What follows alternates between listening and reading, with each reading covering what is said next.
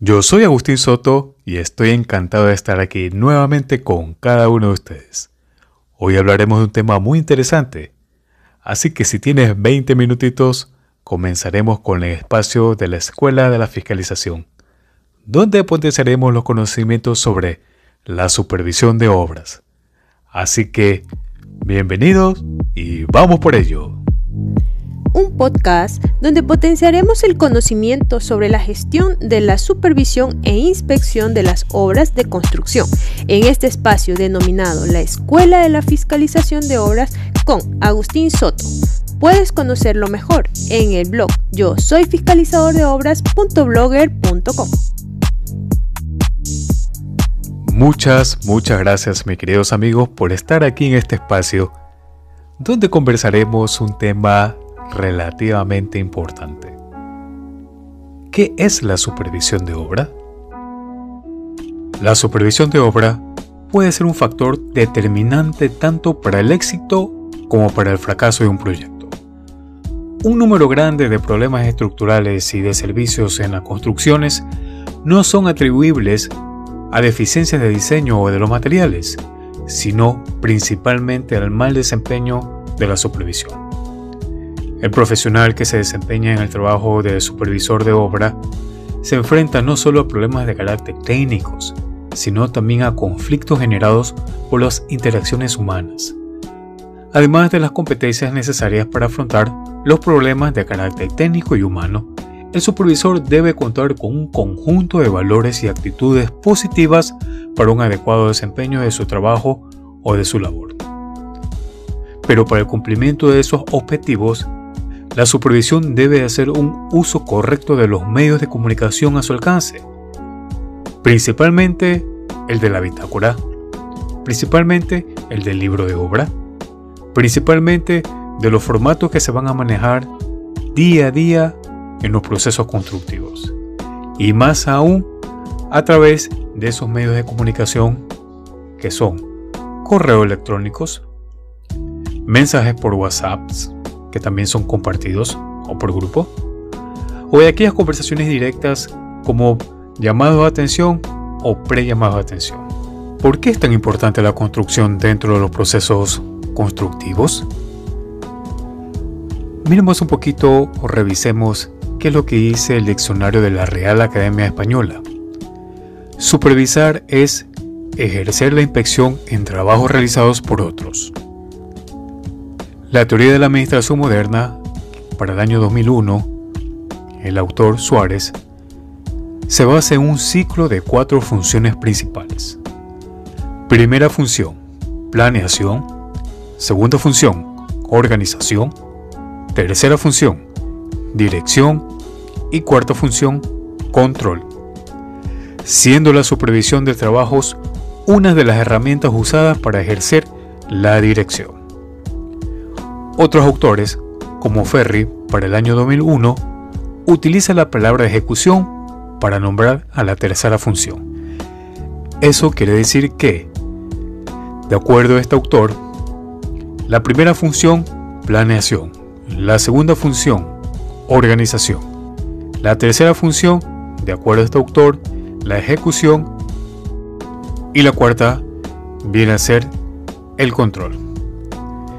En el contexto de la construcción, en el Manual de la Supervisión del Concreto, que viene a ser el ASI, son unas siglas en inglés que es The American Concrete Institute, para el año 1995, define las actividades de la supervisión como asegurar que se logre fielmente los requisitos y propósitos de los planos y de las especificaciones. En los proyectos de construcción, la supervisión es ejercida tanto por el constructor como por la contratante. La supervisión que realiza el equipo del constructor o del contratista está altamente orientada a la función administrativa de la dirección y hace uso principalmente del ejercicio de la autoridad, la delegación de funciones y la utilización de los medios de comunicación entre un equipo humano, entre su equipo de residentes, o supervisores o superintendentes de obras. Pero sin embargo no es la única función administrativa que realiza, ya que participa también en el ejercicio del control. La supervisión es responsable de que el tiempo de ejecución y la calidad correspondan con lo planeado y es corresponsable, junto con el personal administrativo de la compañía o de la institución o de la contratante, de ejercer el control de los costos.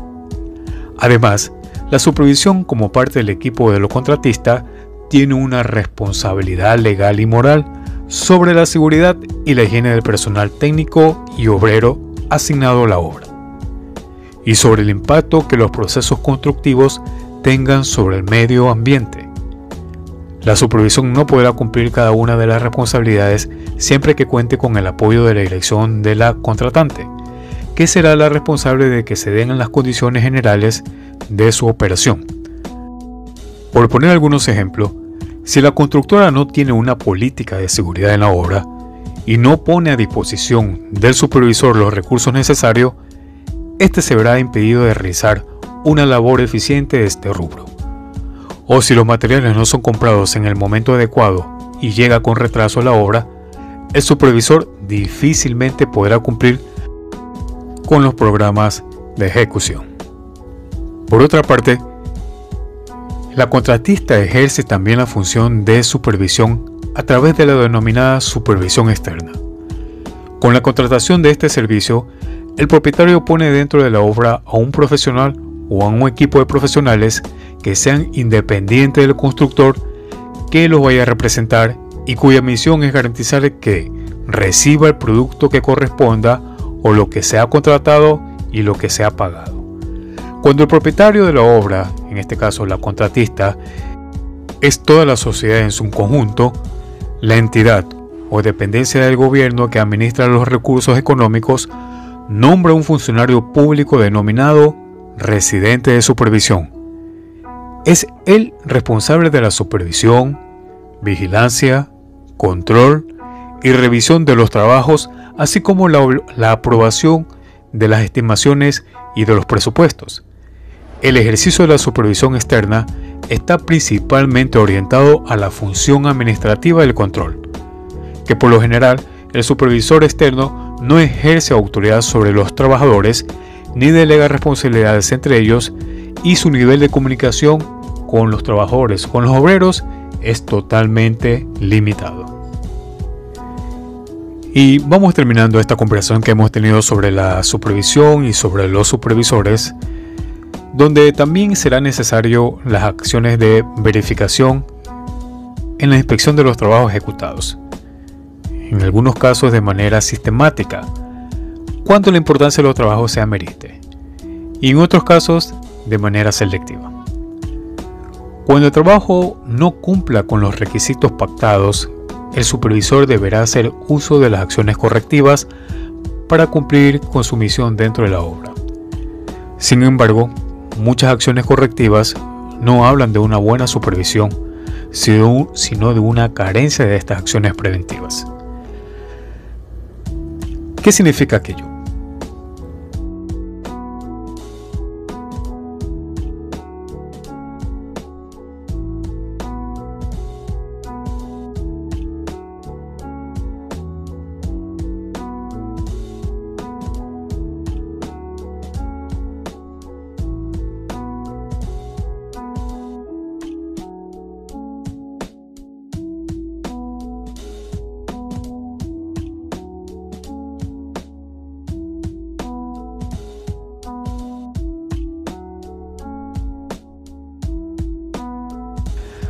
Un ejemplo práctico de lo que hace un supervisor. Eh, cuando se va a enlucir las paredes, hay que ver si es que esas paredes están a desplomes, si están colocadas las cajas rectangulares o las cajas cuadradas o hexagonales antes de enlucir las mamposterías, si están colocadas las tuberías o si es que los planos eléctricos y sanitarios están reflejados en ahora si las tuberías están colocadas de una manera correcta y no torcidas o si no que estén aplastadas. Si es que las cajas donde vienen las tuberías de electricidad están totalmente cubiertas para que los morteros no vayan a salpicar y vaya a haber una futura endurecimiento de esos morteros cuando ya estén lucidas las paredes, que los espesores de los enlucidos correspondan a lo que digan también los planos, porque muchos planos van a mencionar que estos espesores deben ser de una pulgada como mínimo. Pero también nos vamos a encontrar con esos espesores que son de medio centímetros, cosa que tampoco se va a aceptar. Si están bien las plomadas, si están bien las, las maestras, si es que están bien este, humedecidas las paredes y una serie de procedimientos que son necesarios antes de lucir las paredes. Pero hay muchos supervisores que solamente se acercan cuando ya estos rubros están ejecutados, no antes de su ejecución. A la acción de necesitar varios formatos donde mencioné aquellos elementos que han sido ya supervisados o revisados y que a medida que han sido ya aprobados se los pueden ejecutar. Mis queridos amigos, les agradezco mucho, nos estaremos escuchando muy pero muy pronto. Me despido les recuerdo, mi nombre, soy Agustín Soto y estoy aquí con un entusiasmo inmenso seguir aportando con estos conocimientos. Gracias, gracias y que todas sus actividades tengan el éxito deseado. Gracias y nos escucharemos muy pero muy pronto. Gracias.